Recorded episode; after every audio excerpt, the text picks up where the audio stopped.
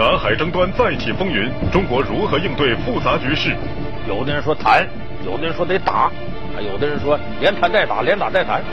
中越两次海战目的何在？现在南海问题成了多方利益博弈的一片深不可测的海域。各国动作频频，南海争端国际化是否对解决无益？一个是不打第一枪，一个是不主动惹事儿，第三个不能吃亏。老梁说天下，南海保卫战。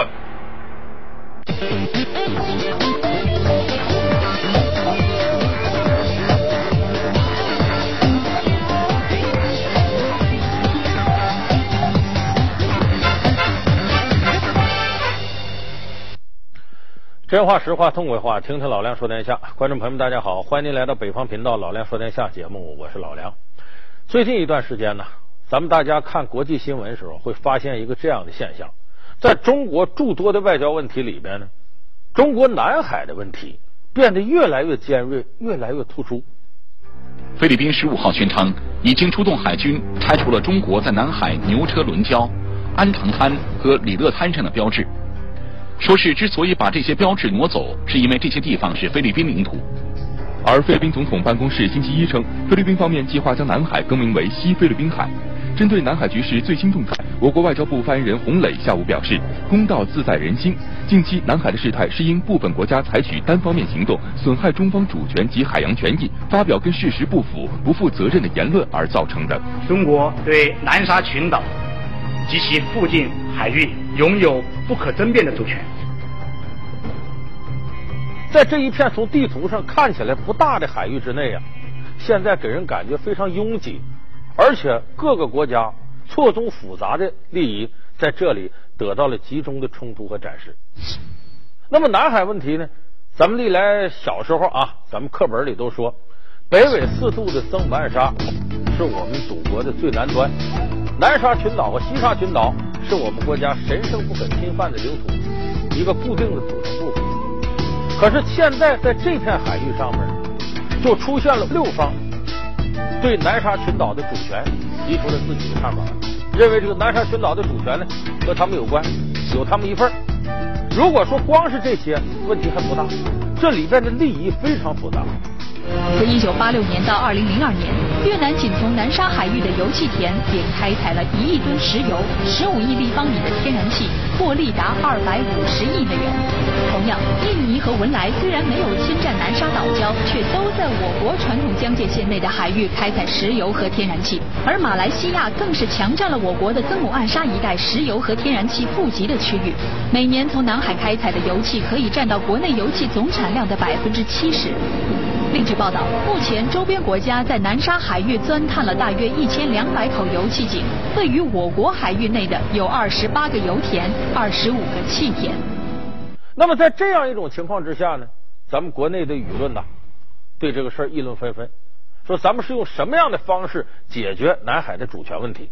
有的人说谈，有的人说得打，还有的人说连谈带打，连打带谈。这个呢，也现在成为我们老百姓啊。在爱国主义基础上热议的一个焦点话题。其实南海这问题呢，本来呢，它不存在一个什么所谓主权不主权。在五十年代的时候呢，南海问题，世界范围的绝大多数国家都承认中国对南海的主权。可是呢，进入六十年代以后呢，英美两国呀，违法的在南海地区进行石油勘探，突然间发现这个领域呢，拥有大量的石油跟天然气。据美国联邦能源部能源情报署统计，南海地区石油探明储量约七十亿桶，日产量已达二百五十万桶。美国地质勘探局等机构的调查也显示，该海域天然气储量应至少为石油储量的一倍，因此也被誉为世界第二个波斯湾。这一下子引起了相关利益方的觊觎。你比方越南，他自己实际控制这个二十九个岛屿跟珊瑚礁。在这个基础之上呢，他搞石油开采。这个石油开采呢，他采用的方法呢很艺术。比方说，他自个儿没这开采力量呢，他尽可能多的把美国、英国、法国、韩国都拉进来。越南与中美都曾发生过战争。冷战结束之后，越南虽然先后和中美建立了外交关系，但一直加强对南沙群岛的占领，是目前非法占领南沙群岛最多的国家。除了越南，美国也希望拉拢其他的东南亚国家。菲律宾《新报》十号报道称，前美国太平洋舰队将领公开提议，美国应该考虑向菲律宾出借高价武器装备。不过此举被菲律宾拒绝。马来西亚媒体也呼吁各方保持冷静，称美国不能够太兴高采烈的插手南海，这样做只会制造麻烦。所以你看，小小一个南海，它搅动了世界很多国家利益，美国呀、印度啊、俄罗斯啊、日本呐，都纷纷插手南海事务，各打各的算盘，各怀心腹事。那么在这样一种情况下，前面我们说了，中国该怎么处理这个问题？而且咱们很多老百姓啊，他其实并不了解这个南海地区的争端，其实是由来已久的。而且我们历史上呢，跟越南呢，还有其他的几个国家，都曾经就南海问题有过摩擦。所以要想了解这个事情呢，我们必须首先得了解南海问题的由来在哪儿。它的历史延展是什么样？只有在这个基础上呢，我们才能够确定啊，南海问题争夺这个主权，我们该怎么办？那么对南海这个领土呢，咱们有时候翻历史课本你会发现了，呃，比方说跟南海一带有关的啊，在东汉时期，伏波将军马援带兵呢平定交趾，交趾是哪儿呢？现在越南河内一带。那么在中国历史上呢，通过对越南这种控制，你比方说宋元明清几个朝代，越南呢。咱们跟越南都发生过战争，越南呢也是中国当时的属国，我们叫年年来贡，岁岁来朝。那么通过这方面的控制呢，我们相应的呢，在控制陆地部分的时候呢，对整个沿着海岸线南海这一块呢，咱们也有控制。您正在收看的是北方频道 North Channel。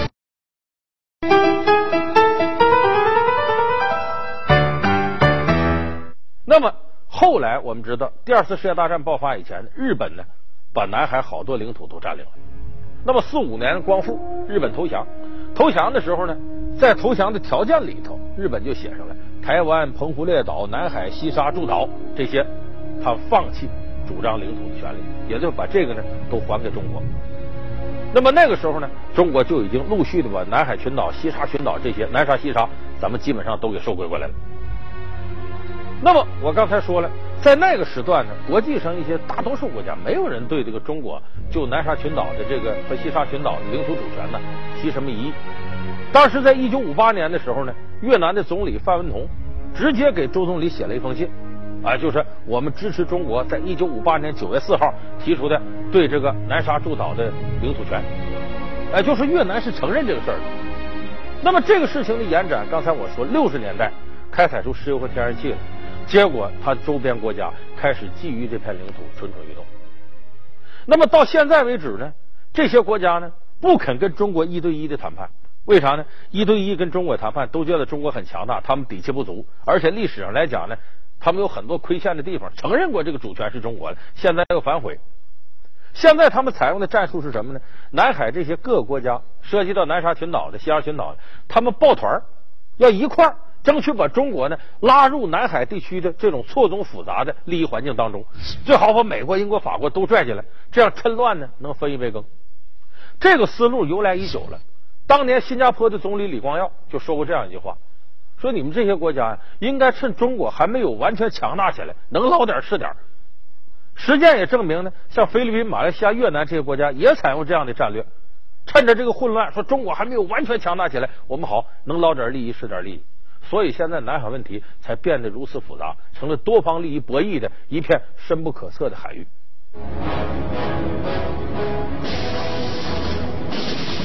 那么我们说说清现在南海的这种问题，南沙群岛的利益问题，首先咱们不可绕过的就是和越南的关系，因为目前越南呢是就南沙西沙群岛问题啊，可以说叫嚣的最凶的，和我们利益冲突最大的，而且他对。这个南沙诸岛和西沙诸岛实际控制权，它占有是最多的。那么在这里呢，我们首先要给大家说说中国和越南这些年来这种错综复杂的外交关系。那么我们说，四九年中华人民共和国成立的时候啊，当时越南革命的领导人胡志明还战斗在反法的第一线啊，还在为这个越南的解放斗争做贡献。那么这个时候，胡志明知道他需要新中国来帮助他。所以在一九四九年的时候呢，他就派两个下级写了一封信，来到北京。当时呢，怕盐道被劫了，这信写的很隐秘，怎么写的呢？叫闭店他说他说自个儿是个店铺，好像做买卖的。闭店祝贺贵公司的伟大发展，这暗语意思什么呢？祝贺这个中华人民共和国成立。说我们现在闭店急需帮助，希望得到你们的援助，呃，我们好抓住胜机，打败其他的生意竞争对象。希望新中国帮助他。那么从那时候开始，四九年，我们还一直到六九年，中越展开了大概有二十多年的蜜月期。这个期间，中国人民无私的援助越南人民，完成反击侵略者的斗争，包括呢前期的这个抗法，后期呢抗击美国。那么这个期间，我们是做了巨大牺牲的，真是勒紧裤腰带援助越南。你比方说，当时有公开资料统计，就我们当时呢援助越南呢是二百万支枪，哎，车辆呢是一万六千辆，火炮是七万门，军服呢一千万套。有的时候为了援助越南呢，把中国人民解放军呢现役部队的军装直接脱下来送给越南。也就是说，我们对越南呢完成自我解放来说呢。起到了非常重要的作用。那么在这个期间，越南也对是中国呀，确实是感恩戴德。那么这种局面呢，持续到一九六九年。一九六九年的胡志明逝世，李隼呢接替他成了越南的实际领导人。这个时候，李隼对待中国的态度有所改变。首先，一个双方交恶是从什么上开始的呢？李隼出兵柬埔寨。直接把柬埔寨的红色高棉政权，我们知道布尔布特跟乔森潘领导的红色高棉给推翻了。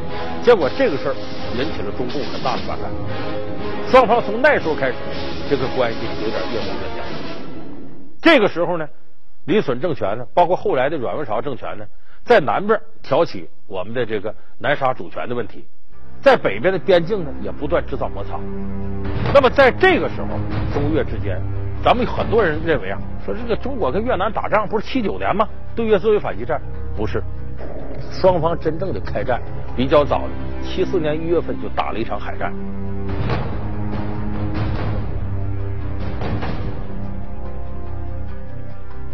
当时的背景是什么呢？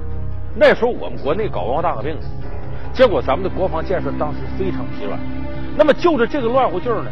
越南当时出兵了，实际控制了二十九个岛屿跟珊瑚礁，哎，控制了南沙群岛的一部分。那么这个时候，他进一步想什么呢？想占据西沙群岛的一部分。当时越南内部拟定作战计划。为什么越南说当时他怎么有这个底气呢？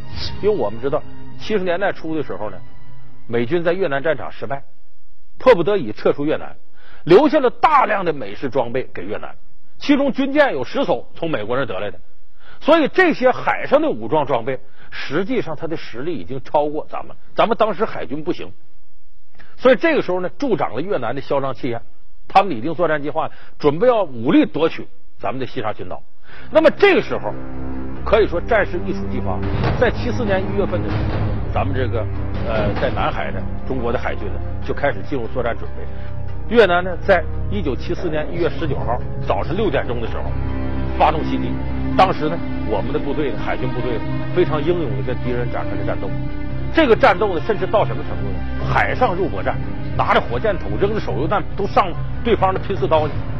结果最终呢，我们呢，依靠当时战略战术的高超呢，把越南给打败了。当时咱们死了十六个人，伤了六十七个人，也损失的很重。但是把越南呢两艘军舰给击沉了，捍卫了我们当时的领土完整。最后呢。把越南占的小范围的西沙群岛的部分呢，咱又都给夺回来。在七九年二月份的时候呢，咱们新华社发布了一篇非常有名的文章，说我们的原则呢是人不犯我，我不犯人；人若犯我，我必犯人。越南在我们边境不断制造摩擦，我们不想占越南一寸的领土。我们在对越自卫反击教训了对手之后呢，我们会马上撤回来固守我们的边疆。所以七九年二月份呢，我们展开了对越自卫反击战，直接打到越南境内。后来呢，我们获得战争胜利的时候又撤回来了。但是对这段战争的描述呢很有意思。我后来去过越南，那么当时呢，我们看到越南的这个军事博物馆里边呢，没有任何关于这次越战的一些记载。哎，包括有一些呃留下的当年的一些东西，也在他军事博物馆里没有出现。所以在七九年之后呢，中越的关系恶化到了一个可以说冰点。那么有人一直认为，进入八十年代中后期呢，中越关系又开始缓和。其实不是，到了一九八八年，咱们又打了一场海战。可是这场海战呢，应该说还是由越南方挑衅造成的。八八年的时候呢，我们当时啊，个联合国教科文组织呢授权给我们呢，要在这个南沙诸岛上呢建立一个这个水文观测站。那么我们当时呢选在呢叫永暑礁这个地方，哎，是个大珊瑚礁。这时候越南就觉得呢，这个地方也应该是他的，所以派人到这儿呢，还插上他们的旗，跑到附近的什么赤瓜礁上面呢，把越南的国旗都插上了。那么针对对方这种挑衅呢，咱们当时的海军实力那可比七四年强多了，可以说整个实力那是在越南之上的。所以当时咱们呢提出几个原则。一个是不打第一枪，一个是不主动惹事儿，第三个不能吃亏。在这样条件下，他把国旗都插上来了，这可不行了。所以咱们当时呢，呃，带着这个不是重武器啊，就轻武器上去跟对方呢展开搏斗，把这个旗就给收缴了。这个时候，对方先开枪，打中了我们一个士兵的胳膊。最后，越南海军在赤瓜礁打响第一枪，我国海军予以自卫反击。这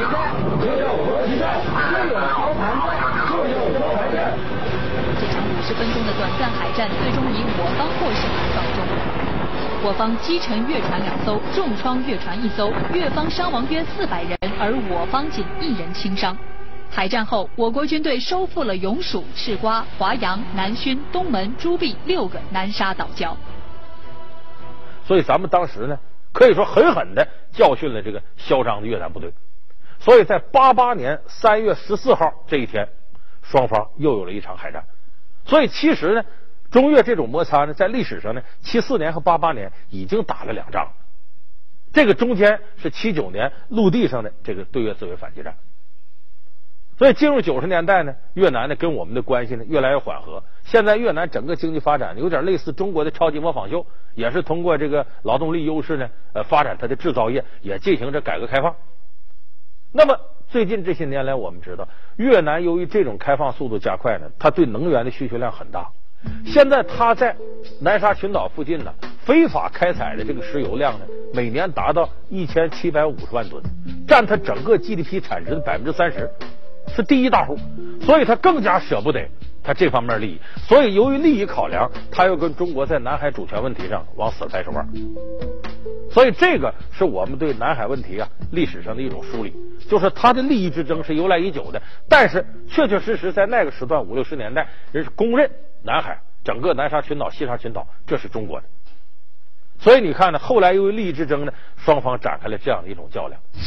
当然，我们实事求是说呢，南海问题啊。错综复杂，不是那么容易尽快解决的。无论是谈还是打，现在呢都是麻杆打狼，两头害怕，各方利益在这僵持着了。而且目前看，小平同志当年提出的搁置争议，共同开发，在这个海域之内啊，现在也面临着复杂的利益博弈跟谈判，不是那么一天两天能解决的。所以咱们有的朋友说，那不行就打吧，那把这个事想的太简单了。这个战争对于任何一个国家来讲，都是一种灾难。能不打咱就不打，能谈下来的咱就不要打。只要能够充分的保障我们利益，但是当然，我们的主权如果受到损害的时候，那么我们呢，过去也曾经说过，哎，咱们不承诺不使用武力。如果真到那个地步的话呢，咱们每一个中国人为了维护自己领土主权的完整，那对于战争来讲，那是不得已为之的一种手段。那么，这个南沙诸岛的一些问题里边还掺杂着一些我们呃一般人不太清楚的史料，比方说。大陆和台湾之间的这种关系，别看海峡两岸意识形态上有区别，但是在领土主权完整上，大家都是中国人，骨血相连。台湾的部队和大陆的部队，在就南沙群岛的主权上，一直有一种默契和一致，同进同退。就说在这个时候，没有彼此把对方当做敌人，而是我们作为中国人团结起来，一致对外。包括对太平岛这儿，要有个风吹草动，真有危难了。哎，咱们大陆部队还会去援助，所以在这个时候体现了台海两岸血浓于水的这种同胞关系。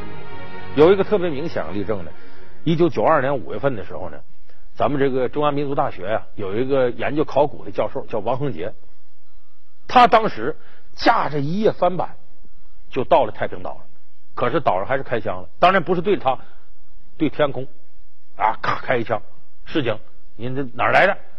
这王恒杰赶紧大声说。我北京来的，哦，岛上这士兵一听北京来的，自个儿人呢？你看，他们认为自个儿人。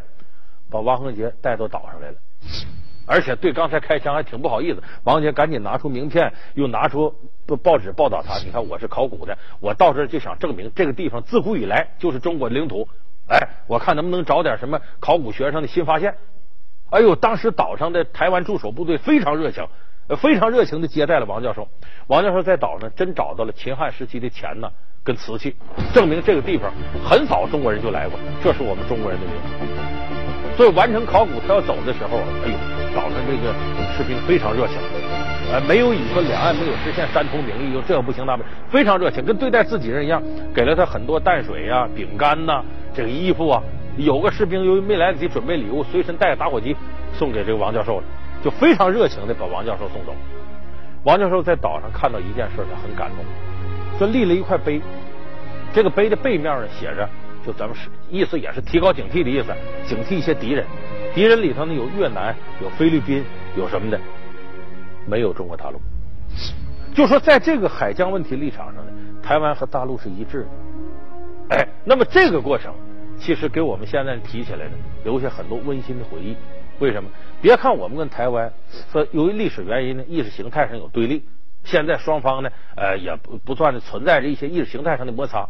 可是，在领土完整这方面，中国人就是中国人，每个中国人都应该团结起来，维护我们伟大祖国领土的完整。所以说，在这个问题上，咱还得看，毕竟是一个国家的人，同胞血浓于水啊。所以说，南海问题的这种最终解决呢，我们看还要靠呃我们的政府呢努力的斡旋和谈判，还要看双方的利益啊，到底哪儿是边界。小明同志说的“搁置争议，共同开发”呢，这是个理论框架。这个理论框架里边呢，还要我们凭借智慧，凭借在国际问题当中我们积攒下来的处理经验，小心的去斡旋。当然，我们说战争是最后一种迫不得已的手段，能不打就不打。好，感谢您收看这期《老梁说天下》，我们下期节目再见。他们是人类探寻的未知谜团，外星人 UFO 可曾光临？上天入地，灵异失踪，百慕大死亡三角区震惊世人。